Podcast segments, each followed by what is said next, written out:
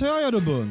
Meu nome é Alex e sejam bem-vindos ao Kyopocast, um podcast com histórias da comunidade coreana no Brasil, contada pelos protagonistas dessa jornada. No episódio de hoje, um ano de Kyopocast com a professora Che Gun-ja. Espero que gostem. Muito obrigado, professora Choi, por topar participar aqui com a gente do Kyopocast.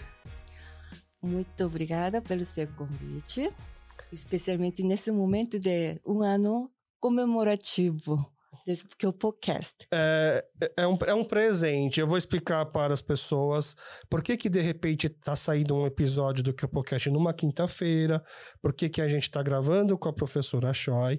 Antes de explicar todos esses detalhes, eu sempre peço para o nosso convidado fazer o seu Chagisoge fazer a sua alta apresentação, a parte mais chata. A professora não imaginava que né, nesse ponto da vida já conhecida, já famosa na Coreia, no Brasil, ia precisar fazer um Chagisoge, né? Mas, por favor, tem muita gente nova, digo, de geração, que nem tem nem ideia da pessoa com quem a gente está conversando hoje. Por favor, faça seu Chagisoge. Tá. Meu nome é Choi Kum-chwa. É o único nome dentro da Coreia. Chua, não tem ninguém, né?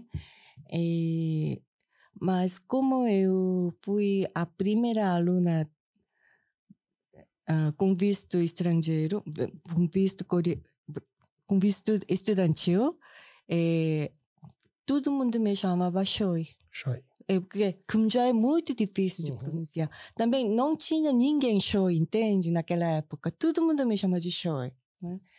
E eu entrei na Universidade USP em 86, fiz mestrado em 91, eh, e doutorado em 96. Eu voltei para a Coreia em 97. A partir daí, eu trabalhei na Universidade Hangul-Wegugo-Deakgyo, ensinando sobre ah, a cultura, e política, e literatura e e mais. Além de, além de economia, é, é, o que a universidade me cobrava, estudando eu ensinei. Então, minha vida não mudou nada. Também, a competição dentro da Coreia é muito alta, então sempre fico, fico estudando, né? Então, minhas amigas do Brasil não entendiam, né? Ah, eu cheguei aqui na Coreia, vamos sair para se divertir. Ah, infelizmente não tenho tempo. Não, eu não consigo imaginar você estudar tanto, né? Mas é essa vida ainda tô, ainda está continuando mesmo, né? Nesse, até nesse momento.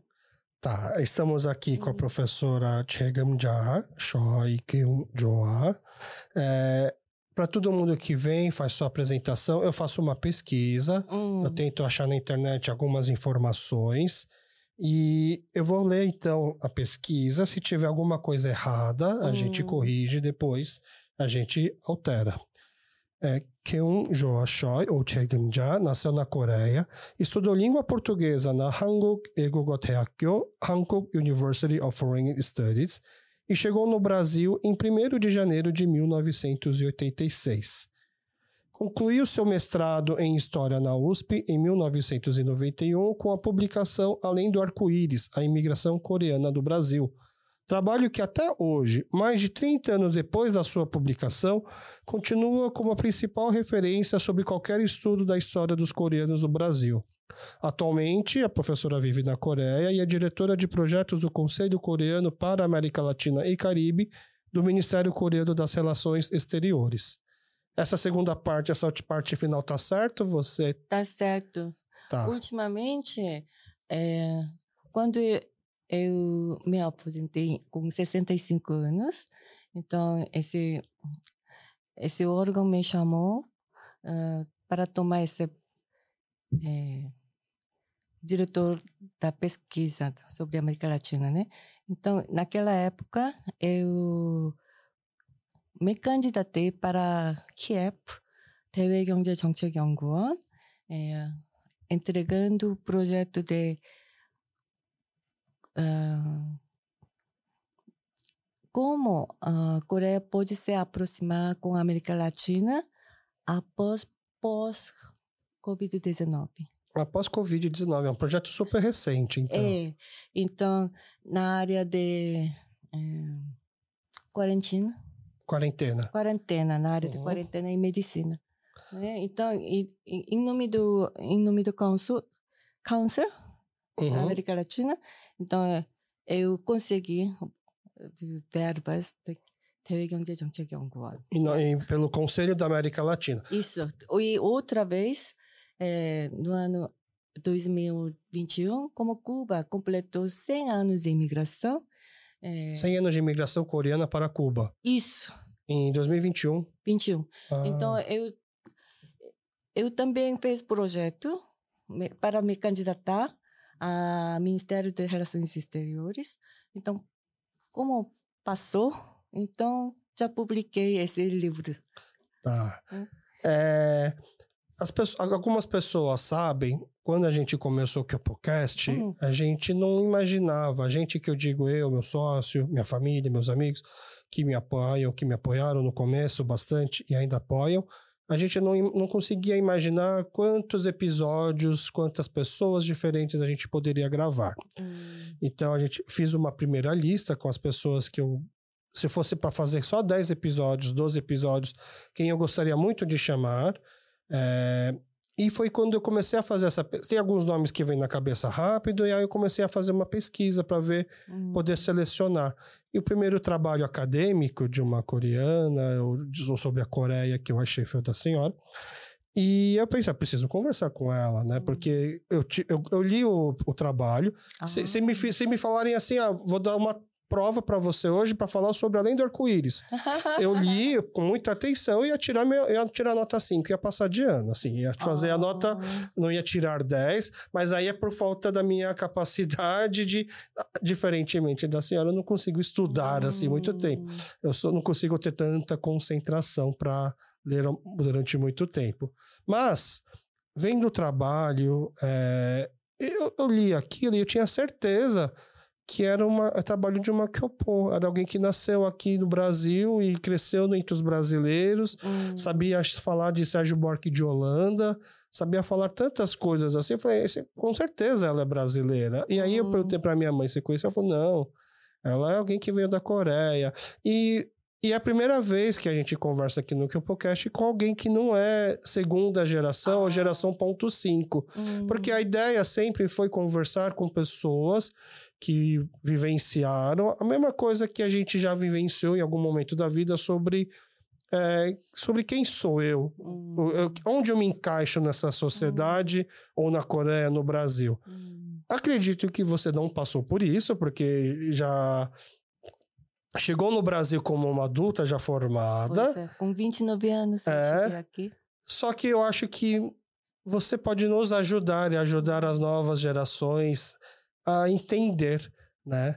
Porque até porque se alguém quiser hoje fazer de novo um trabalho de mestrado sobre os coreanos, alguma coisa aqui no Brasil, vai ter que ler um mestrado feito há 30 anos atrás, Uhum. né? É, além do arco-íris. Por que, que esse nome, Além do Arco-Íris? Então, meu trabalho, o período de tempo da pesquisa é ini, não é antes de 63, né? Então, como come, começou a imigração coreana? Oficialmente em 63. Sim, sim. Mas é, tratei também eh, anteriores, né? Os primeiros coreanos que Isso. realmente chegaram no Brasil. Isso. E também ah, até 90, eu, o período é até 90, né? Mas é, naquela época, como coreanos, me parece, coreanos é, viveram bem, sabe? Trabalhando durante a semana demais, no fim de semana, na igreja, fazendo, preparando comida coreana, descansando, batendo papo em coreano, né? É, no sábado, também eles mandam os filhos para a escola coreana, né? Naquela época tinha mais ou menos 37 escolas coreanas. Por quê? Eh, na década de 80, eh, década perdida para o Brasil, né? Tá. Mu- um momento muito difícil, Difícil economicamente. inflação, né? Uhum. Mas, eh, ao meu ver, a comunidade, o pessoal da comunidade coreana viveu muito bem, porque sabe calcular dólar, Tá. né? Sabe, sabe hum, acumular dinheiro em dólar, entende? Não estava perdendo, né? Não confiava, sabia que o dinheiro brasileiro perdia rápido, então, Isso, paralelamente, fazia tudo, os cálculos como se fossem em dólar. isso. Isso acho que até hoje É, mas é naquela época fazia muita diferença isso. os já. brasileiros não teve noção. Ah, né, sobre inflação é em dólar, entende? Então, por isso, é- é, ao meu ver, eles poderiam conseguir formular uma base econômica firme, entende? Então, e também naquela época, por causa de clandestinos, eh, esses clandestinos se serviram como faca de dois gumes, né? Uma parte é, trabalha só para coreanos, né? Outra parte é uma grupo de problemáticos, né? Mesmo assim, por que problemáticos? não, porque não tem não tem RNE, Aham. também não tem como quando fica doente, eles não têm como Ir para o hospital. isso. Aham. Fica com Então- medo de ser pego e deportado. Sim, então a, a função da igreja é bem diferente, diferente do De uma igreja normal. isso, isso. E também agora, né? Uhum. A função era diferente. Tá. Então, voltando, Uhum. na Coreia, estudou português porque entendeu que Brasil era o país do futuro, o Brasil era um É país mesmo. desenvolvido. Mesmo É? E quem ensinou português na Coreia? Eram brasileiros ou eram coreanos? Quem que sabia ensinar português lá naquela época? Pois é, pois é. É, é, no departamento teve houve quatro professores coreanos, né? Eles eram coreanos. Coreanos, mas é Eles sabiam falar português de verdade? bem pouquinho, muito pouquinho, muito. É, porque pouquinho. se falava mal, como que você ia Hum. saber né, se tá ensinando certo ou errado? Então, por isso eu perdi o interesse, porque mesmo professores não sabiam falar, né? Ah, Também, como professores de conversação, a universidade convidava oh, diplomatas brasileiros. E aí chegava o diplomata não conseguia conversar nada. Então, também, eles não conseguiam distinguir os coreanos, entende? Para eles, é tudo, parece tudo igual. Tá. Então, um, quem fala bem português, um aluno fala bem português, então outro aluno pede para ele: Ah, você vai fazer prova de conversação em lugar de mim. Ah, é? Ah, então, esse diplomata não percebe. Não, não sabia a diferença. Isso sempre acontece. Na Unicamp, quando eu entrei na bandejão, a pessoa não sabe ler, também não sabe distinguir entre as coreanas, entende? Uhum. Então, um cartão, Você dava para várias. minhas amigas entrando, né? Separadamente. Uhum.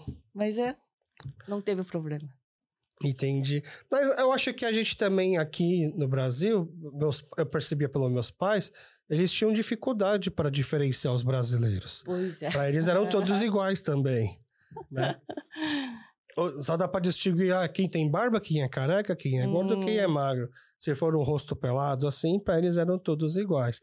Então não dava para dar muitas. Quase pensou em desistir porque não, não via muita seriedade na- no curso na Coreia de português. Por, pois é. Então, além de português, eu estudava francês, inglês. Eu falava fluentemente. E eu imagino que deve ser outro nível de professor, outro Pois. nível de curso. Pois é, Tá. pois é. Também, eh, no caso de francês, tem aliança francesa. Além de aliança, aliança francês, a minha uni- universidade, dentro da universidade, tem ah, prédio de treinamento de línguas, né? Esse, esse prédio foi fundado pelo verba de Irã. Na Pelo Irã. Irã. Porque, Antes da Revolução. sim, naquela época, Irã precisava de mão de obra para construir prédios, né? Então, muitos Coreanos. trabalhadores de mão de obra foram lá. Né? Para construir prédios, né? Então, alguns anos depois, quando não não terminou a necessidade de recrutar mais, então estrategicamente nossa universidade colocou espanhol, francês. Depois eu me formei lá. Seis meses eu fiquei lá, dormindo, comendo, é, estudando nove horas por hora. Aonde isso? Dentro da universidade. Da universidade. É, prédio de treinamento de línguas. É isso coreano, é português? Não, Não. Ah, francês. francês. Francês. Né? Uh, no, no último semestre de quarto ano da universidade, quando assim que saber teve vaga, então eu me candidatei, então fiz prova, passei, então pagando muito dinheiro. Meu pai pagou muito dinheiro, então eu fiquei lá estudando. Né? Só estudando. É. Então, isso me ajudou bastante para me adaptar no Brasil. Então, mesmo eu não falava bem português, também é, meu inglês também chegou a um certo nível, né? Então, dentro da USP, professores não podiam me negligenciar, não podiam depreciar. Por quê? Mesmo eu não falava bem, mas eu, a palavra é, o que eu uso é bem certo, entende? Uhum.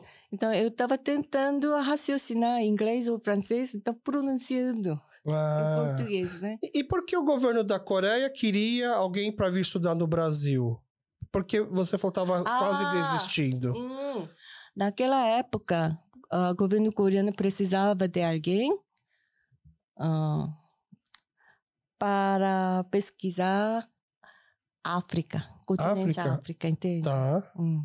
Então, mas é no recrutamento, no anúncio de recrutamento, entre aspas, África, entre parênteses, português ou árabes. Ah. Mas eu não, não... Porque ele estava imaginando Angola, Moçambique, e aí precisava português. Isso. Ah, não era, não era um trabalho para o Brasil. Não, não. Ah. Naquela época, Coreia não podia imaginar né, o, o grandeza do Brasil. Não teve comparação. Também, como eles já sabem que tipo de problema é, entre o Brasil e a Coreia tem, né? Por causa de clandestinos. Uhum. Houve muito problema entre dois países, né? Então, para resolver isso, não foi fácil. Não tinha uma relação diplomática muito boa? Ah, não, não não poderia dizer desse jeito. O nível de conversa é diferente. Tá. Né? tá. Aí veio para o Brasil, aí viu que português aqui é, é uma língua muito difícil. Muito difícil. Ainda eu não é... falo bem fluentemente, né? Mas para o tempo que você estudou e ficou aqui, eu, e pela mestrado, eu imaginaria que ficou 30, 40, 30 anos aqui no Brasil. Mas ficou de 86 até 97, né? É Sim. isso? Ficou 11 anos só. 11 anos e meio. É, meus pais ficaram aqui 30, mais de 30 anos e não, não falam nem 10%. Né? Hum. O... E aí começou a fazer esse, esse estudo sobre a imigração, a, sobre a história da imigração. E naquela época eram 30 anos de imigração. Então, as, acredito que as primeiras pessoas que chegaram ainda estavam vivas, deu para conversar. Na verdade, até a gente ainda tem uma das pioneiras ainda viva, né? A, a da senhora Pegopin, tá, acho que com 100 anos, ela ainda está viva, está bem, né? Mas naquela época eles, eles eram muito mais é, novos então, era muito mais fácil colher depoimento para poder começar a registrar como foi essa história da imigração. As histórias eram parecidas? Todo mundo falava a mesma coisa ou Não, cada um? Cada um diferente, né? Tá, mas cada um veio por um motivo diferente. Sim. Tá. Sim. Mas é uma conversa até chegar a falar francamente foi muito difícil. É né? isso que eu ia perguntar. Então, estudando na USP, no sábado, eu trabalhei na escola coreana. São Paulo uhum. Hangugakyo com Angyongja 선생님, mais 10 anos. E também fazendo amizade com as professoras. Também eu fiz amizade com mães tá. dos alunos, né? também no domingo eu frequentava a igreja, né? Então, eu tive facilidade de você se infiltrou. Isso, por isso o pessoal me contou. Não, especialmente os Yuaxender, né? Os, os, Meus... Eh, eh, eh, os alunos Yuaxen, Yuaxen os, os intercambistas. É, hum? chegaram como eu, é, com visto estudante. estudante. Tinha é. mais é. gente que chegou naquela época? Ah, uh, 86 chegou mais seis. Ah, é? Seis alunos da tá mesma universidade. Tá. Né, meus Rubedur, né?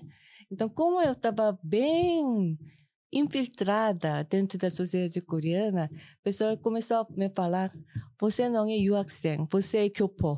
É, exatamente. Você não é uma aluna de fora, você não é uma, é uma pessoa fazendo pesquisa, você acabou intro- incorporando aqui. Também, em 88, teve a anistia. Tá. para clandestinos. Eu, en- então, eu entrei nesse processo. Por quê? Para visto de estudante, eu tenho que renovar cada ano. Demora 10 meses até ganhar. Então, eh, oficialmente, ah, eu tenho identidade legal por dois meses, por um ano, entende? Então, Uhum. eu entrei nesse processo, então consegui. Ah, natura, na- não, não é naturalizou, é oficializou aqui como Sim, como, RNE. como é isso, isso. RNE. Ah, e aí facilitou e aí pode. isso. Mas tinha um prazo para fazer esse mestrado? Tinha que tinha um tempo, você tinha que terminar em quantos Não, anos? não, não, não teve, não teve. Mesmo assim, demorou cinco anos, né? Aham. Então, meus irmãos que estudaram nos Estados Unidos, né? Então, eh, durante cinco anos, eles terminaram mestrado e doutorado, né? E você fez só um, só entre Só aspas, um é. mestrado.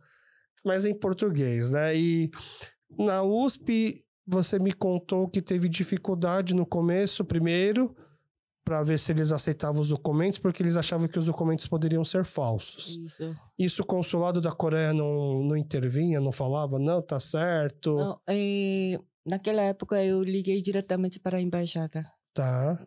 da Brasília, né? E a embaixada ajudou? onde é, a Dito Cultural foi meu 선배, senior. Então, ele que me ajudou. Tá. E é porque eh, você acha que na USP eles tinham uma ideia de que tem muito coreano clandestino? Eles sabiam que eram coreanos na USP naquela época? A sociedade brasileira toda teve preconceito Com os sobre coreanos. entende? Muito negativa. Saindo no jornal, ah, coreanos comem coisa exótica. Como? Cobras, cães, entende? Tá. Então, não não estava vendo como pessoa normal, né? Mas, Mesmo com imigração japonesa maior, mais antiga, não. eles, eles separavam coreanos de japoneses. porque eh, imigração japonesa teve foi bem aceita pela sociedade brasileira. Então, naquela época, japonês são garantidos. Minoria modelo. Hum, É o termo que eles usam. hum. Mas a gente não conseguia pegar reflexo disso, do tipo, ah, coreano, japonês é tudo igual. Deve ser também bom. Então, no início de se adaptar, no período de adaptação, foi beneficiados pela presença dos japoneses, né? Mas é, como coreanos começaram a avançar no Bom Retiro na início da década de 70, né? Então, tinha que competir com judeus, né? Uhum. também, ao meu ver, quem tem poder com imprensa ou emissora da TV é- são de judeus, né? Então, por isso, esse tipo de artigos negativos Ah, foram muito fortes. na década de 70. 70, 80. Ah, então, como os coreanos estavam entrando aqui no Bom Retiro, e aí convivia junto como vizinho e, e concorrentes também de trabalho, e esse pessoal tinha um pouco mais de influência na imprensa, na, na mídia, começou-se a construir uma imagem não muito boa. É mesmo. Isso na década de 70. Mesmo assim, quando eu queria entrar na USP em 86, por causa dessa imagem negativa, isso eu não podia entrar, né, por causa dessa imagem negativa, né? Mas quando eu terminei em 91, quando eu fiz defesa, né? Então, o Jornal da USP me procurou fazer uma grande reportagem, né? Dizendo que, assim, uh, colocando os números do, dos estudantes estrangeiros, né? E o número maior era coreanos, entende? não naturalizados. Ah, na USP. Na USP. Do naquela... número de estudantes na USP não naturalizados, o país que tinha mais estudantes lá eram coreanos. Isso. Tá. É, agora é diferente, agora é diferente, porque os descendentes coreanos que entram na USP já são já brasileiros. são brasileiros. Isso. E aí a USP enxergou isso como? Ela, na época, quando terminou o mestrado, e ela mesma levantou esse número, isso. que o, o maior grupo de alunos estrangeiros isso. que tinham lá eram de, de pessoas de origem da Coreia, eles, ach, eles enxergaram isso como algo bom, ou ruim, ou só não, curiosidade? Não, é, elogiando, porque quando eu... Uh, consegui terminar essa defesa, né? Então, é, professor da antropologia João Batista, ele é pai da antropologia brasileira, né? Ele me chamou. Por que você não me procurou? Se você me procurando, você poderia, eu poderia dar doutorado direto, entende? Ele ah, falou isso. Ah, é. Porque é. o trabalho é, é, muito bom. É isso. Também ele que recomendou para o jornal do USP procurar eu, entende? Ah, entendi. E na Coreia já se fala. Porque hoje é muito fácil você falar a educação coreana mudou o país, etc. Naquela época, os nossos pais que forçaram os filhos a estudar bastante a ponto de entrar na USP na década hum. de 80, eles o coreano daquela época já tinha essa mentalidade de que a educação é a solução, a educação é a saída? Porque é, a Coreia é um país confucionista, né? Tá. Então tá. valoriza quem estuda, tá. né?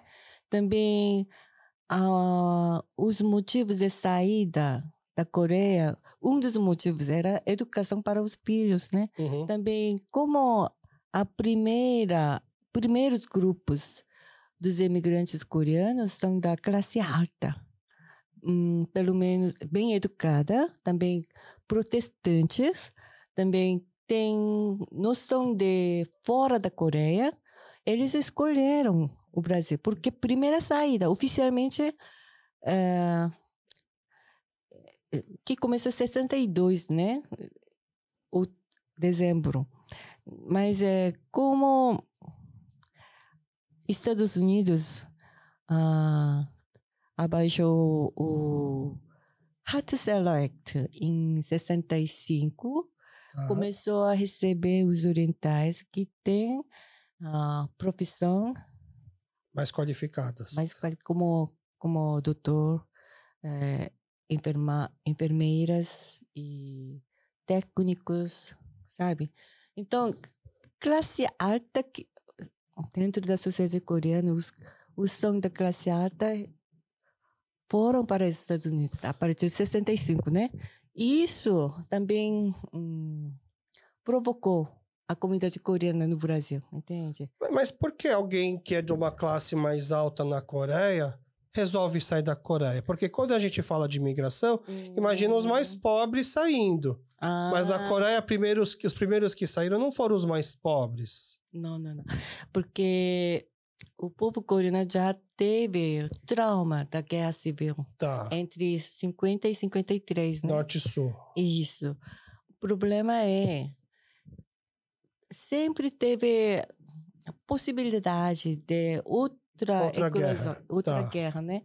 Também como os filhos estavam crescendo, então eles não queriam mandar para serviço militar. Ah, então os então vamos lá. Então na década de 60, mais ou menos 10. 60. Mais ou menos 10, 15 anos depois do fim do, da pausa da guerra, porque a, guerra ainda não acabou. Os coreanos que tinham mais, é, tinham mais recursos para sair da Coreia para que os seus filhos não tivessem que entrar numa hum. frente de batalha. Esse era o perfil dos primeiros coreanos a sair da Coreia. E ainda uh, os que desceram durante a Guerra Civil, uh, norte-coreanos desceram para a Coreia do Sul, né? Mas é, eles teve medo do governo mesmo, porque houve grande enfrentamento, né? Ah, da ditadura. Es, é, ditadura ah, tá. também, espionagens, entende? Então, tá. os norte-coreanos, da origem norte-coreanos, não teve, não teve estabilidade psicológica dentro do... Da Coreia do Sul. Isso. É, é, isso... é, quase um exílio. É como se fosse isso, um exílio. Isso. Então, o, a maioria dos primeiros grupos coreanos como, como agricultores, né? Não eram agricultores, na verdade. Não, na verdade não, mas é em nome da agricultores. Quem, quem pegou essa alternativa são da Coreia do Norte. Ah, entendi. Os, os primeiros que chegaram aqui tinham uma já tinham mais familiaridade também com o campo, porque eram do norte. Isso. Che aí chegaram no Brasil. E, e, aí eles devem ter pensado, né? Estados Unidos é bom, mas vira e mexe e entra numa guerra aí dos outros. Brasil é um país que dificilmente tem guerra, né? Vamos para o Brasil. Acho que é mais ou menos isso. Porque o Brasil é um país, ou você pode falar pacífico ou acomodado, porque ele, ele não se envolve tanto em problemas dos outros, né? É, quando que mais ou menos na Coreia criou-se a ideia de que, calma aí, acho que agora o Brasil não é melhor que a Coreia.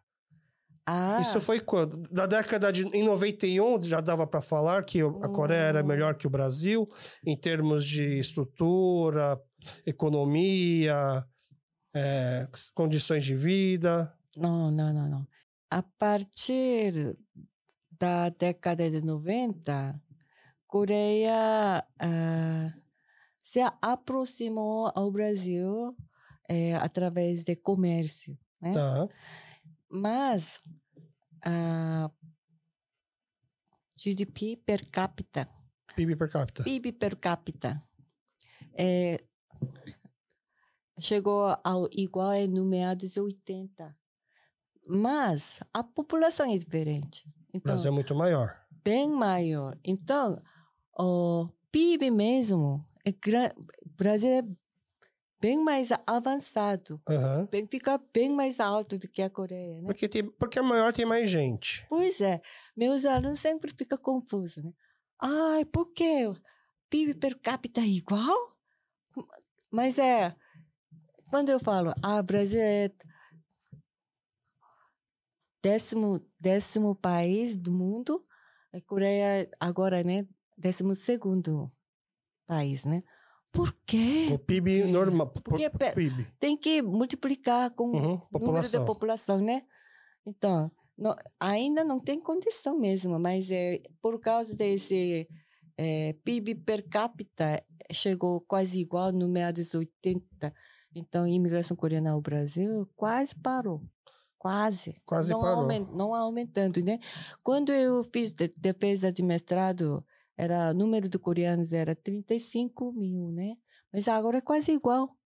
Quando chegou a 50 mil? Porque sempre falou 50 mil. Esse 50 mil é de verdade? Até na década, no final da década de 80, Brasil uh, teve, tendo 50 mil coreanos.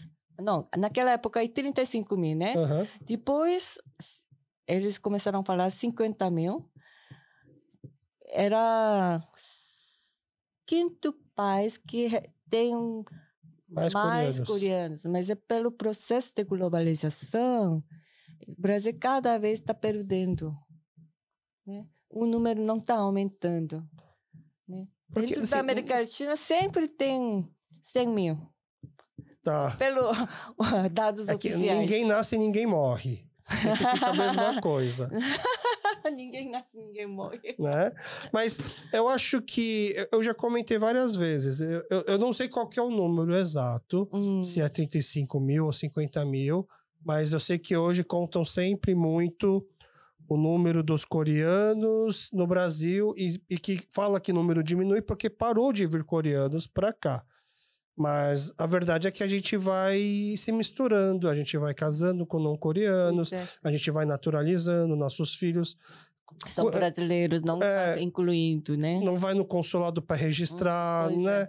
Eu acho que se, por exemplo, no- na Coreia falasse assim, agora a gente vai liberar passaporte coreano para todo mundo que tem um avô coreano, ia, ia, ia nascer muito coreano do nada. né? Porque por conta dessa questão do passaporte coreano ser um passaporte que é. que não tem, não precisa de visto em muitos países, né? E por isso que eu, eu, eu- eu não consigo enxergar com a mesma clareza que muitas pessoas que a nossa comunidade encolheu. Eu acho que ela pode estar menos engajada, a nossa comunidade participa menos, porque antigamente tinha uma necessidade de participar de uma abuki, de um haniné, de um, todos os alguma coisa ré, né? Só que hoje a gente não precisa, porque hoje a gente já está. Antigamente, por exemplo, eh, Cheyuke fazia campeonato de futebol, campeonato de tênis, né? Só que hoje os coreanos da minha geração, e eu não me incluo nisso, mas os meus amigos, assim, tá jogando beach tênis. Já viu falar Hum. de beach tênis, Kenzonin? Beach tênis é um Ah, tênis. beach tênis. é, ah, sim, é sim, tênis, só que na areia. sim. Hum. Se não tem na Coreia, eu recomendo, ó, leva isso para a Coreia e vai ficar rico, porque é a moda entre aqui no Brasil e os coreanos do Brasil estão adorando, né? É porque não é desmerecendo, né? Os esportes na areia têm uma dificuldade física, mas motora de jogo é um pouco mais fácil, né? Então, se fizesse, por exemplo, a Associação Coreana de Beach Tênis, se aqui já não existe, né, por exemplo, ia ter bastante engajamento, porque hoje é o, é o esporte da moda. A gente não precisa mais andar entre os coreanos, né? Hum. Aos poucos perde um pouco a cultura, mas ao mesmo tempo a Coreia faz o que Hallyu, a diplomacia pública, para a gente não perder. Não, na verdade, não é para a gente não perder o vínculo, é para pessoas não coreanas consumirem mais coisas coreanas agora para poder Coreia ter mais produto para exportação. Hum. A gente aproveita isso, porque a gente tem um pouco de familiaridade com a língua, tem um pouco de familiaridade com o costume, então facilita um pouco, né? Muito, né? É. O trabalho de mestrado que a Hum. senhora fez é dividido em quatro partes. Uhum. Né? Eu tenho aqui, inclusive, aqui a cola. A primeira parte, ela fala a história da Coreia para permitir uma melhor compreensão das razões do processo de imigração do, pra, da Coreia na segunda metade do século XX. Então, a primeira parte é sobre o contexto histórico. Hum. A segunda parte é sobre o histórico da imigração, as tentativas de instalação no meio rural, Hum. os problemas que frequentaram, os clandestinos no Brasil Hum. e o, no ramo, e o trabalho no ramo das confecções. Hum. A terceira parte contém a descrição da vida, di- da vida do dia a dia, do cotidiano das comunidades, né? Uhum. E a quarta parte, procuramos apresentar a problemática dos choques culturais internos e externos, entre eles os preocupados com os problemas de casamentos exogâmicos e futuro dos filhos Hum. com a situação do Brasil. Hum. né? Essas são as quatro partes. Uhum. É, 60 anos da imigração, a gente fica questionando, a gente gostaria de entender, conhecer melhor a história da nossa imigração. A gente conversou um pouco sobre o contexto que vieram os primeiros coreanos, por que, que a gente não deu certo nas fazendas, né? Não foi Hum. nossa vocação ir para as fazendas, não era a vocação dos primeiros coreanos que chegaram aqui. Você queria saber agora, né? Ah, eu acho que eu coloquei quatro fatores, né? Primeiro, eles não foram agricultores, né? Verda- Verdadeiros agricultores. Segundo, eles têm hum, educação, pelo menos colegial, acima de colegial. Até alguns que tiveram estudaram no Japão, né? E, e isso, na época, é um grau de estudo muito alto. Muito alto, muito alto. Também tem. eles foram protestantes e que têm hum, cabeça aberta para fora, do, fora da Coreia, né? Então, isso quer dizer, eles, eles já sabem se adaptar, se virar no, nas circunstâncias diferentes. entende? Então, você poderia chegar a ver algumas fotos na década de 60 na Coreia, né? Eles são bem vestidos, trajes, chapéus. Terno. Como, é, como cavalheiros, Uhum. entende? Também, é, mesmo o governo coreano não, não deixa sair com dinheiro, né? Cada um poderia levar máximo de 200 dólares. Mesmo assim, eles trouxeram bastante dinheiro Ah, trouxe a mais escondido. escondido mesmo. Quando eu fiz pesquisa oral history eh, com ah, com 국사 편찬위원회 isso quer dizer a publicação ah, o órgão que publica a história da Coreia, né? Então eu tive verba então, procurando mais 20 primeiros imigrantes coreanos, né?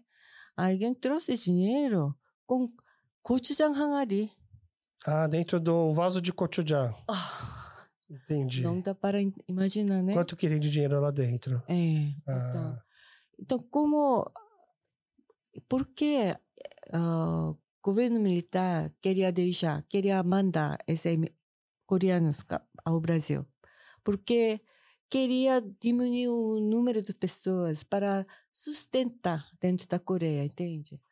Então, como... eh, Mas tinha muita gente na Coreia na época? porque Não precisava de muita gente para trabalhar e levantar o país? Não, não, não tinha emprego mesmo naquela Ah. época. Também, eh, normalmente a família tem quatro, desde quatro até seis, sete filhos, né? Então, governo não podia controlar esse povo, o número do povo. Então, até eh, eu me formei da universidade, o governo sempre fazia propaganda de não ter filho, entende? Tá. Sugerindo cirurgias. Igual na China, né, que só podia ter um filho, praticamente. Então, E agora a gente tá pagando por isso, né? Porque hoje as pessoas realmente não estão tendo filhos na Coreia.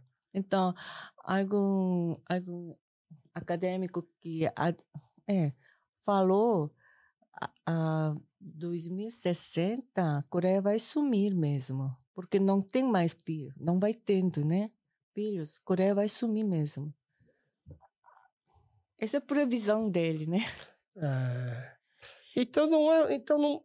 Porque as pessoas falam assim, ah, tá diminuindo o número de coreanos no Brasil.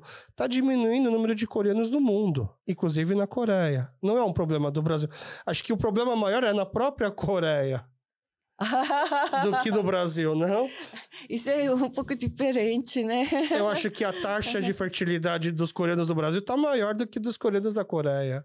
Claro, claro. É. Também, como você já tinha falado, né, os recém-nascidos, né, são brasileiros, então Uhum. não está incluídos, né? Mas é ó, os participantes dos professores de ontem me chegou a perguntar, ah, será que essa comunidade brasileira, comunidade coreana do Brasil, vai desaparecer? Que por que você pensou nisso? Ai, número tá diminuindo demais. Entende? Uhum. Não, não, não vai ter. Não vai, des- não vai sumir mesmo. Vai continuar. Entende? É. Por quê? Porque o Brasil é um grande país, né? Então, mesmo o número dos coreanos aparentemente pode ser diminuído, mas é os 주재원들, os as Expatriados. o- as empresas, empresas. coreanas também vão continuar entrando, entende? Então os trabalhadores, né, também podem podem entrar, né, para trabalhar. Também eles vão ser como ponte entre Brasil. Eles vão servir como papel de ponte Uhum. ligando o Brasil e a Coreia. Tá. Então, isso quer dizer, ah, vai aumentar mais intercâmbio, entende? Mesmo Tá. o número de imigrantes coreanos dentro, da, dentro do Brasil, dentro do Bonichiro, pode ser diminuído, mas é intercâmbio vai Vai continuar vindo e Isso, saindo isso, pessoas. Isso mesmo. É, eu também acredito, eu tenho essa visão. Mas a parte que mais me interessa, assim, é sempre a parte final do mestrado, porque é sobre previsões do futuro, né? Hum, E como é um mestrado de 30 anos atrás, dá para ver se acertamos ou não, se esses problemas foram resolvidos ou se esses problemas continuam. Ou se a gente. Porque eu fiquei imaginando, o, o mestrado acaba antes da crise do FMI, do IMF na Coreia. claro, claro. Achei que se Meu, fosse depois seria uma continuação diferente. Não, o meu mestrado termina até 90. Aham. Então, depois, a mudança é. Como eu tenho que explicar, né? Por causa da abertura do mercado brasileiro. Entende? Então, eu acho a comunidade coreana cresceu, economicamente cresceu com hum, o comércio. Aqui no Brasil. Isso, Comunidade de Coreia do Brasil. com o comércio Uhum. Importação. da importação mesmo. E aí, tanto que depois da década de. Quando você terminou o mestrado em 90, não se imaginava que viriam novos coreanos para cá. Ah, Mas aí depois teve as crises na Coreia e, o e a abertura do mercado que veio bastante gente. Como, como eu fiquei até 97, eu vi muitos coreanos continuam chegando. Aham, Mas é uma parte chegando, outra parte está imigrando, tá né? Sempre tem fluxo de entrada e saída, né? Mas é, eu não acho isso é mal, ruim, entende? Boa, mas é, isso é natural. natural. Essa é época de globalização, né? Quando teve grande medida econômica, recessão econômica, sempre afeta esse fluxo de imigração coreana. 2000 14. 13, é, sim, 14. 2013 e 14 muita gente voltou, mas aí eu acho que é um outro perfil. Hum. Quem, volta, quem volta bastante para a Coreia em 2013 e 2014 é, são os o pessoal da idade dos meus pais. Que estão começando a aposentar. Uhum. E aí volta para a Coreia por conta da aposentadoria, uhum. por conta dos benefícios, e não é, por, por- mais por esse. Por, como se fosse um retorno, né? É é uma aposentadoria. Não volta num sentido de vou fazer minha nova vida na Coreia. Agora é minha fase final. É um, é um outro. Assim, eu não sou acadêmico, não fiz pesquisa, não perguntei para ninguém. É a imagem que me passa. Esse novo fluxo que tem em 2014, bastante grande, é muito decorrente. E até hoje tem isso, né? Até hoje tem bastante coreanos voltando, mas não coreanos tão jovens, coreanos Ah, já sim, sim, claro. mais claro. velhos, né? Claro, e isso claro. faz parte da etapas da vida. É, É, uma isso. imigração nova, 60 anos é pouco tempo, né? Tá. Isso, isso também acontece dos Estados Unidos. Né? Uhum. Um pouquinho mais do microfone. né? Isso também acontece com os imigrantes que Dos Estados moram nos Estados Isso, Unidos, exato. né? é. E a Coreia está preparada para receber tantos coreanos idosos de volta? Me parece que sim. É. Porque. hum, A conta não vai fechar. São pessoas que estavam fora, não contribuindo com previdência, e que aí voltam para a Coreia para receber benefícios. E a Coreia tem dinheiro para receber essas pessoas de volta, sendo que não está nascendo gente também? Pois é. Mesmo assim, o governo coreano está mantendo esse sistema mesmo. Por quê? Eu, eu- eu fico me per- perguntando por quê. Então, mesmo os velhos estão voltando, os filhos ficam fora, né? Aham. Então, os filhos também tomam conta dos velhos também, não é? Ah, né? tá. Também, que tem condição, pode comprar casas, imóveis, entende? Tá. Mas é maioria, Esse é o perfil da maioria? Acho que não. não, não, maioria não comprando propriedade, casas, apartamentos, querendo receber auxílio do Uhum. governo Mas é pagamento é mínimo para sobreviver, entende?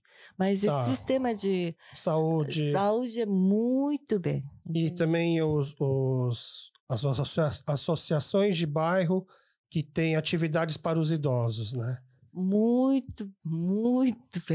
É. Variedade de programas, também saúde, manter hobbies, entende? Para realmente o nos, minhas amigas também ficam encantadas, sabe? Como Coreia é um país tão rica, entende? Uhum. A gente mesmo não está entendendo bem, mas é isso é dependendo do dependendo da política do governo, né?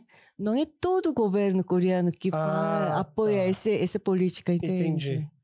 Tá, O atual presidente, você acha que ele tem o perfil de que gosta e mantém isso?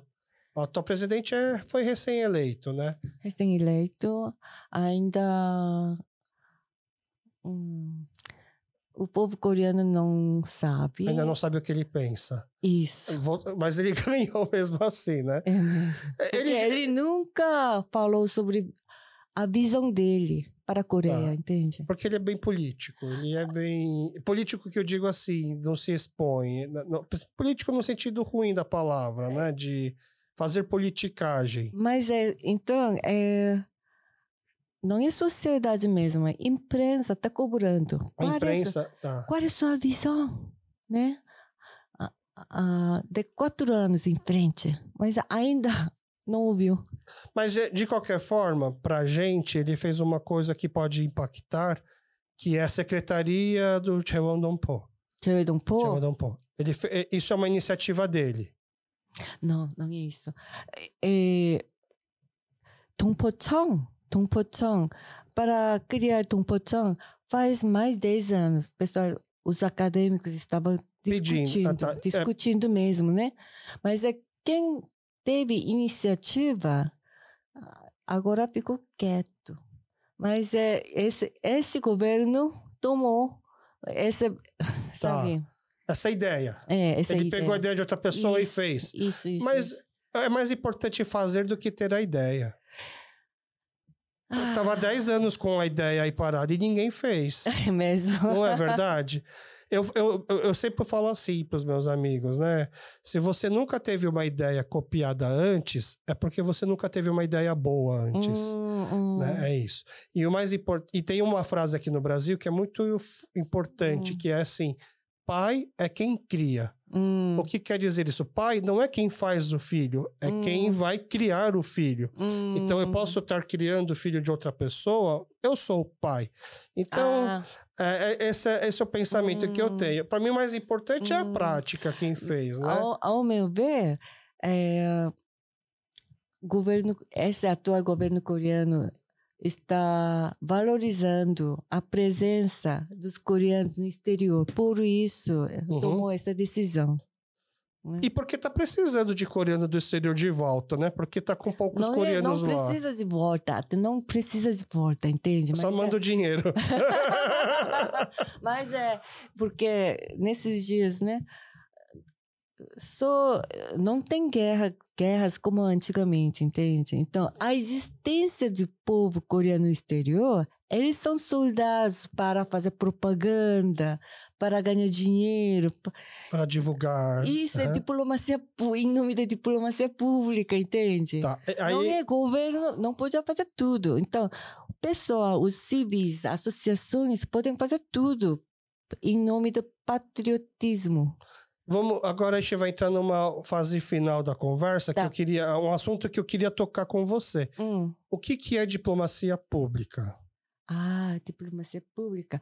Porque isso que começou com terrorismo. ah, 11 de setembro dos Tá. Estados Unidos, né? Aham. 2000 E um. um, né? Então, ah, a conversa entre governo a governo não funciona. Então, o, o que mais precisa é governo a, a conversa com pessoal civis dos outros países diretamente. Isso que começou eh, essa palavra diplomacia pública, entende? Tá. Então, Coreia ah, tomou oficialmente essa decisão a partir de 2011. Então, eu acho, eh, quando a comunidade coreana comemorou 2013, 50 aniversário da imigração, muitos verbas chegaram a essa comunidade para fazer festas. Há, há 10 anos atrás, quando Isso. a nossa comunidade fez 50 anos de imigração, o governo da Coreia mandou bastante verba para o Brasil para a gente poder comemorar esses 50 anos. Isso, isso. O que, que a gente fez naquela época? Eu não lembro. Ah, Desculpa.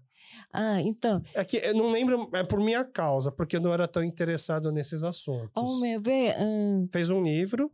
não, não, não, é carnaval. Ah, foi, foi no de Rio- carnaval. Rio de Janeiro, Carnaval de Tá. São Ah, Paulo. teve, teve o desfile. Isso. Então, es- escola de samba ah, mandou pa, para pegar assuntos, em né, relação... temas, temas, né? Tá.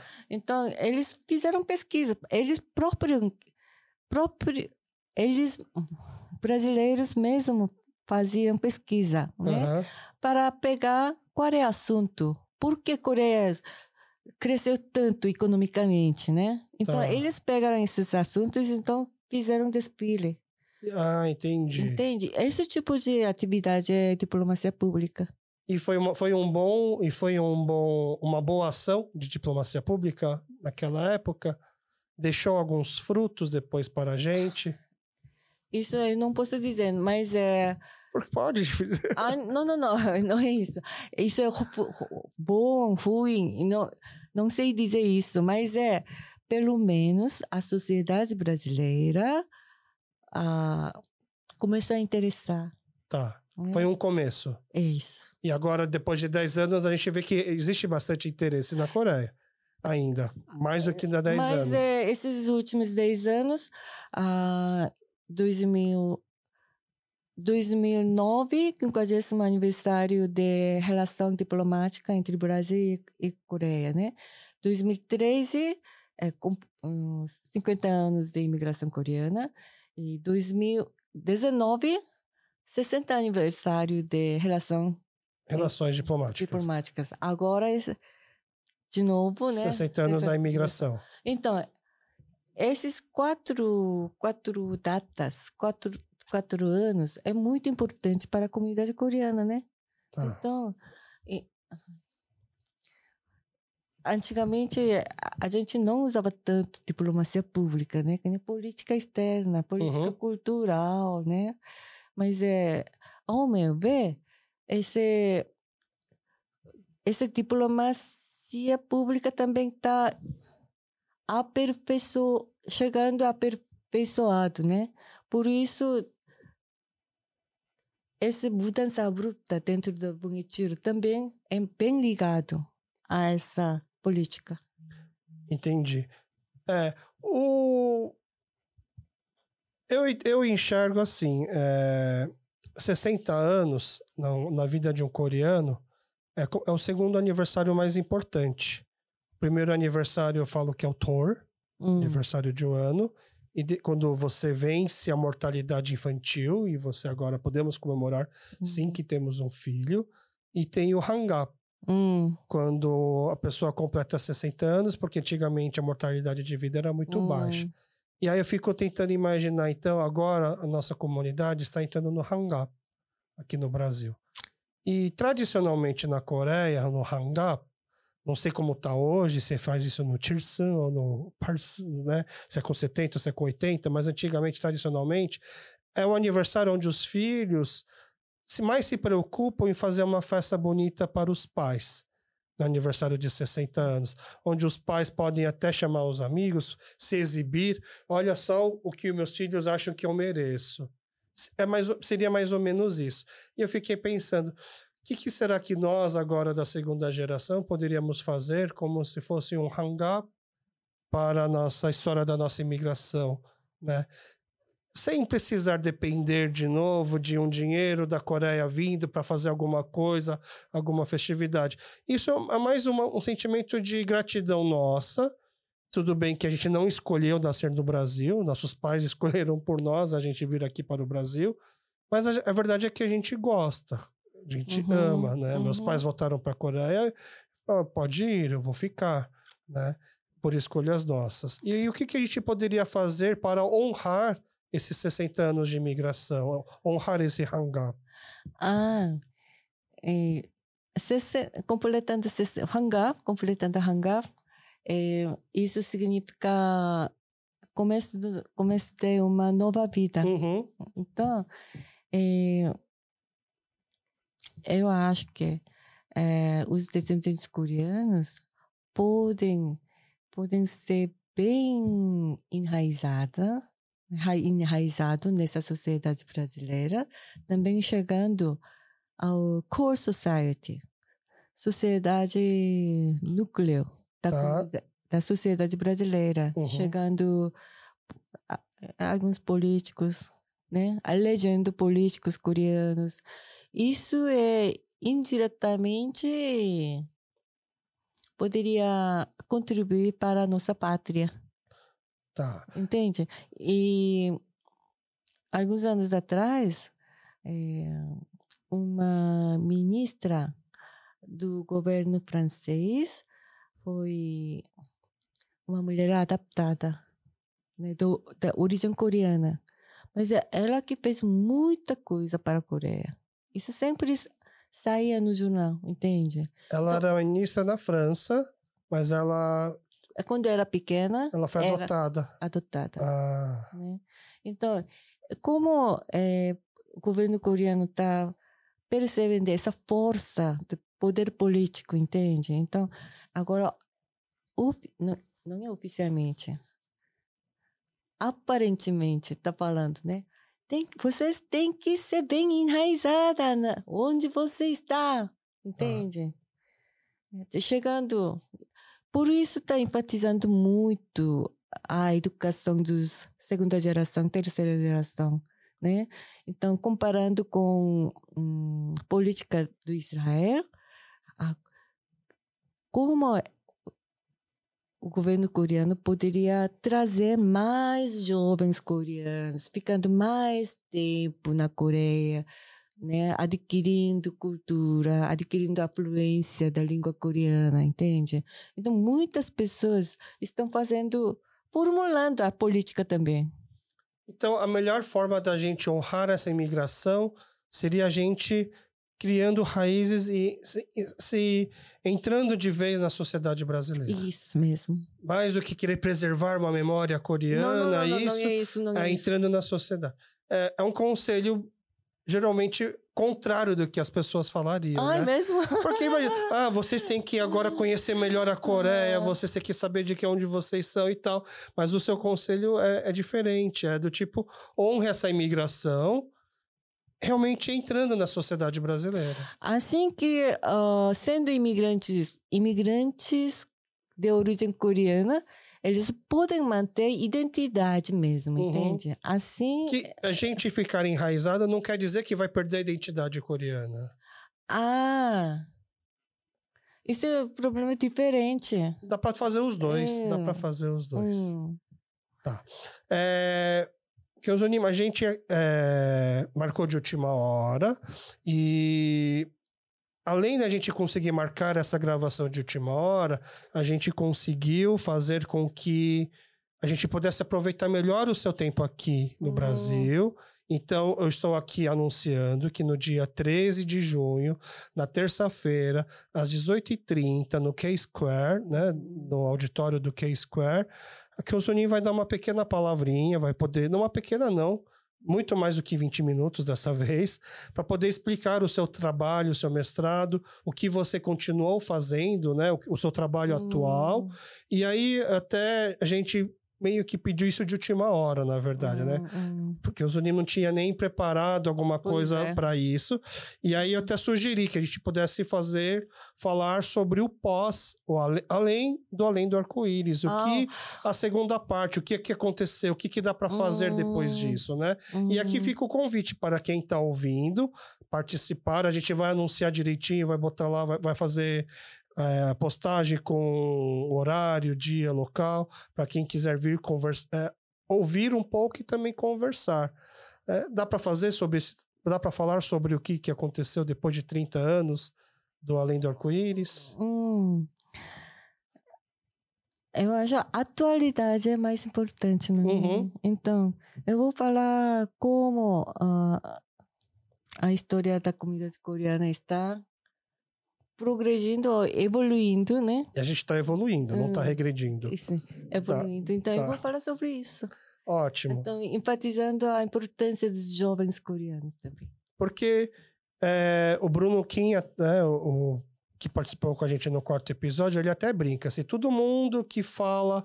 Ah, que o o seu tra- eu, eu- usei o seu trabalho para poder fazer o meu trabalho, desse um real para você, você já estava milionária, né? E acho que é uma, é uma chance da gente explicar o que, que quer dizer um trabalho de mestrado há 30 anos atrás na USP Hum. sobre imigração coreana e o que, que a gente pode esperar mais, né? Então, é, um- é uma, é uma palestra, uma palavra que a gente convida todos que têm interesse na imigração coreana, na- na- no futuro da nossa comunidade, mas principalmente também para quem pensa em fazer algum estudo acadêmico, quem pensa em fazer alguma tese, gostaria de pegar dicas, inspiração, simplesmente a gente ficar andando junto de pessoas boas, coisas boas acabam surgindo, tá? Então fica aqui o anúncio. E também, mesmo que de última hora, a gente, a gente esse podcast ele começou há um ano atrás, né? E a gente não sabia se ia fazer mais de 12 episódios, 10, 20. Esse, se não me engano, é o 54 episódio. Né? Então passamos 50, a gente está quase chegando no 60 no nosso hangaba aí de, de episódios. É, só que esse podcast só conseguiu durar tanto tempo, e, e ainda, espero que dure ainda mais, por conta das pessoas que ajudam e apoiam a gente, né? Então, as pessoas que. A gente tem o nosso Tonari. Tem o Tom Ari do Hum. Kyopocast, são pessoas que pagam 20 reais por mês para receber a, a nossa newsletter, para saber quem que vai vir e também para poder mandar anúncios classificados. A gente chama classificado Pali Pali. É como se fosse um Tangan na Coreia, aqueles Hum. site de que vende coisas aqui. E uma das pessoas que faz parte do nosso Tom Ari é o Choa Bakery, né? E por coincidência, no, na palestra que teve na segunda-feira na USP, uma das pessoas que fez uma palestra fez um, um estudo sobre os bakeries coreanos do Bom Retiro, né? Sobre ela teve um trabalho de mestrado na, em turismo falando sobre as padarias coreanas do Bom Retiro, né? Eu achei que bateu o time, coincidiu. O, o pessoal do Choa Bakery mandou aqui presentes para Ah! você. É, ela mandaram assim, a gente escolheu lá os três pães mais coreanos, né? Então tem esse pão de feijão, que é Hum. tem o pão com creme, né? Tem o soborô, que é o pão com aquelas casquinhas. E esse daqui é o brownie. O Chowa Bakery, ele fica no Otugi, na entrada do Otugi. Né? Eles mandaram esses pães para poder comer enquanto nessa, nessa estadia aqui, para não sentir tanta falta do pão da Coreia. Obviamente que que o Zonin deve estar aqui no Brasil querendo matar a saudade da comida brasileira. Tava sentindo falta de comida brasileira? Não. Na época que estava aqui, gostava bastante de comida brasileira, nos 11 anos que fi- ficou aqui. Claro, né? Falta eh, primeiro pãozinho. Pãozinho, Uhum. tá? Eu cheguei sexta-feira à noite, às 10 horas. À noite. No dia seguinte, eu, eu saí para comer a feijoada. Feijoada no sábado. É mesmo. Tá. Na Coreia não consegue comer feijoada? Difícil, né? É difícil. Tem restaurante, mas é, não é fá, não é perto, né? Então o Chowa Bakery mandou esses pães aí pra poder. Esse é né? Choa Bakery. Uhum. Chowa Pan. Meu. Hã? É, do, é igual o seu nome. Pois é, Choa. Ah, Aham. é. Ela também, a dona do Chowa Bakery comentou, Hum. já que a Chegam Johnson tá Ah. indo, Chowa, vai ser bom pra poder botar aqui o Chowa Bakery. Então esses pães ficam de presente. Ai, muito obrigada. Na, na parte final do episódio, eu sempre peço pra quem vem três recomendações. Hum, Vai- a gente vai ter que adaptar um pouco. hum, Quais são as três recomendações que eu peço? Primeiro, hum, na verdade, para quando é um convidado aqui do Brasil, eu peço recomendação de comida, hum, o que você gosta de comer e aonde dá para comer. Eu hum, entendo que que os Unim. Aliás, só antes da gente entrar nessa parte, hum. por que você voltou para a Coreia? Por quê? É. Ah, na verdade, quando eu terminei meu doutorado em 96, eu não eu não sabia. Será que eu Ah, o vou, microfone um pouquinho mais perto. será que eu vou me readaptar à sociedade coreana? Ah, Eu tá, não fi- tinha- ficou é- com esse medo de não conseguir readaptar na Coreia? Eu não tinha confidência em mim, entende? Confiança. confiança em mim, porque como eu estava levando uma vida tão livre, sozinha, né? Então eu tive medo de voltar para a Coreia. Por isso, Pra que voltar? Eu ficava, então. mesmo assim, é, também eu senti solidão também, né? Tá. Hum, também ficar perto da família, não não tendo bastante relacionamento, né? Uhum. não tendo bastante contatos, mesmo assim, morando em Seul mesmo, fica aliviada. Entende? Entendi. Tem amigas da infância. Não foi, não foi uma volta triste, então. Não, não foi. Tá. Não foi. E aí, depois de de ir para a Coreia, voltou para o Brasil quantas vezes? Quantas vezes? A partir de 2013, eu comecei a frequentar, voltar ao Brasil ah, para fazer pesquisa com verba de Do governo. isso. Ah, tá. Então, voltando assim, na época que estava aqui no Brasil, provavelmente não são os mesmos restaurantes, Ah, é, eu imagino. Então, eu vou pedir para que você dê uma dica assim: quem for para a Coreia precisa comer esse- essa comida desse lugar. Tá? Eu quero uma dica de restaurante na Coreia. ah, você quer Dica de comida. Você quer minha resposta? É. Eu quero, uma, eu Uau. quero uma indicação de comida. Assim, o tema é comfort food. Então, aquela comida que quando eu tô triste, eu, eu Hum. tô com saudade, Comfort food. o, o que que eu quero comer? O que que eu gosto de comer? Hum, E aonde dá para comer isso na Coreia? hum, Tá. É, a- além disso, a segunda indicação é de trama. Trama ou filme. Trama. Drama? É. Inde- né, na Coreia, né, só assiste assim, não que só assiste lá tem bastante trama. A gente aqui no Brasil tá assistindo bastante. Hum, Então, teve algum trama que você assistiu recentemente e gostou? Ou melhor trama da sua vida, que você mais gostou de ter assistido? hum, Ou trama, ou pode ser filme também. Pode ser filme Hum. coreano.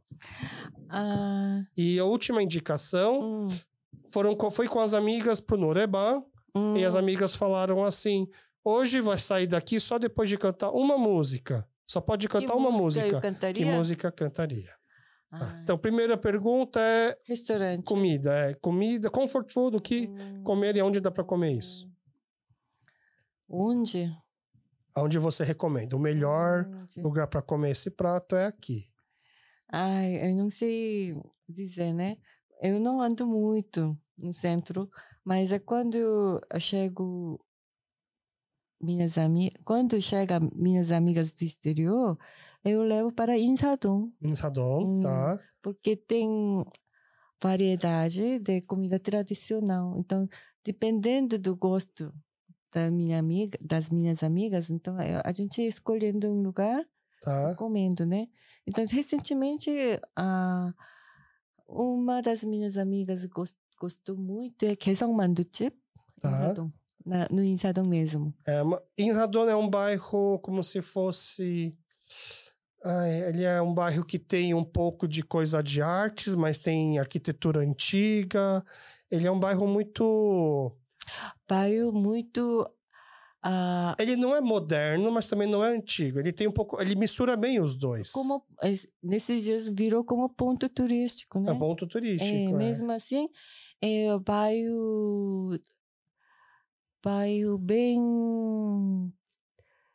que que que guarda que guarda um traço bem tradicional mesmo. É, então, ele, É. tem, ele tem aqueles restaurantes de é, cardápio do rei, do nobre, que se você pega o cardápio do rei tem 100 panchas, abaixo tem Também. 50, tem esses tipos de restaurante, Sim, né? também tem casa de chá bem tradicional. Casa de chá bem tradicional. Isso. E perto do em e no Inshandong, perto, mas saindo para a avenida, tem um lugar que eu sempre passo que dá para treinar beisebol. Você põe, Oh. coin- que vem, as, solta a bolinha e você bate. Sim, sim, sim. Tem, É. tem, tem. Tem, eu sempre passo lá, né? Eu sempre Hum. falo, ah, vamos pensar em fazer turismo lá, mas eu, é porque eu quero ir lá. Então, mas você não vai no restaurante sozinha na Coreia? Difícil? porque eh, como eu moro perto da universidade, né?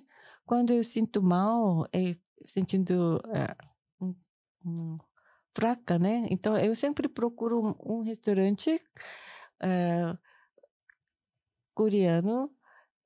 Ela, eh, o dono da dono do restaurante sempre me prepara para mim uma comida como comida de mãe, Que entende? comida que é? É bem normal, bem bem simples, né? É um, é um prato, não é um prato específico, cada vez muda? Ou é um cupá? Não, culpa eu não gosto. Não gosta de não culpar? Gosto, não gosto. Ah, a gente vai acabar o programa agora. Então. Como assim? Não gosta de culpar, Guzei? Como assim? Mas é. Hum, peixe assada, tá. carne assada, com tá. mais ou menos cinco, ou sete pratos de namur.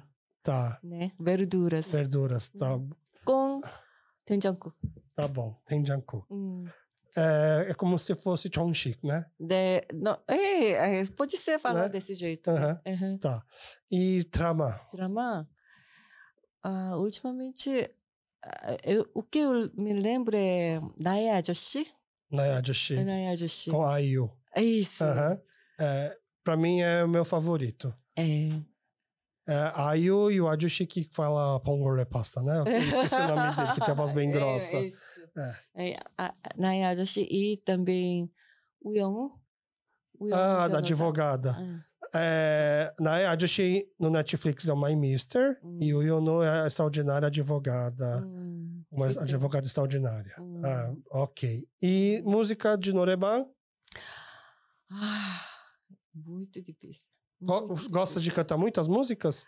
Eu, Ou não canta nada? eu sou membro do coral da igreja, né? Ah, tá. Ah, Tem experiência de mais 40 anos, né? Tá, então é uma música só. Hoje só pode cantar mas, uma. mas é, enquanto eu estava aqui no Brasil, eu eu viajava bastante, né, dirigindo o carro, né? Então ouvindo, eu gostei da música ah, do cantor Choi Song-soo.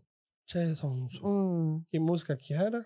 é o é 만남, Ah, tá. 우연. É, o- a a canção dele, a música dele é muito fácil de cantar, parar, sabe? Uhum.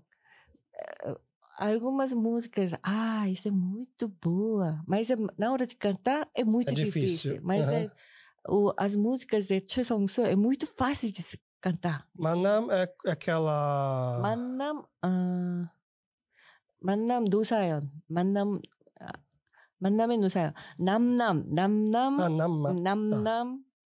Tem três músicas dele, né? Tá. Mas é isso também 25 anos atrás. Tem que marcar um reishi com as, com as pessoas que vieram aqui fazer as palestras em Ponoreba. Tá. Então, mais uma vez, muito obrigado pela presença, tá? A gente vai deixar esse episódio aqui bem bonitinho. A gente vai subir na quinta-feira. Nós já vamos divulgar o evento da terça. É, fica aqui então o convite para quem quiser conhecer pessoalmente a professora Chegam Já, tá? Na terça-feira, então, dia 13 do 6. A gente marcou ex- exatamente. A, a- a professora vai embora dia 14. E a gente marcou no dia 13, porque dia 12 de junho, a segunda-feira, é dia dos namorados. Ah, é. Então a gente achou que talvez muitas pessoas não pudessem perder por conta dessa data. Hum. Sábado, domingo, a gente imagina que os jovens vão estar meio ocupados, então a gente jogou para terça-feira, para ninguém ter desculpa de não ter vindo. Terça-feira, às 18h30. Então, desta vez eu também queria ouvir o, as ideias Tá. dos jovens coreanos. Ah, que legal. Porque recentemente não tive contato com os Tá. jovens, né? Então, eu agradeço muito pela essa oportunidade. 40 anos é jovem? É para eu saber se eu posso ir falar algumas ideias também. Tá bom. Tá. Então tá, muito obrigado. E muito obrigado para você que ficou aqui com a gente até o final. Nos encontramos numa próxima terça-feira. Lembrando que então, esse episódio foi pra, no ar na quinta-feira. Nessa terça nós não teremos apresentando, na terça seguinte, mas em breve novos episódios, tá bom? Muito obrigado, valeu.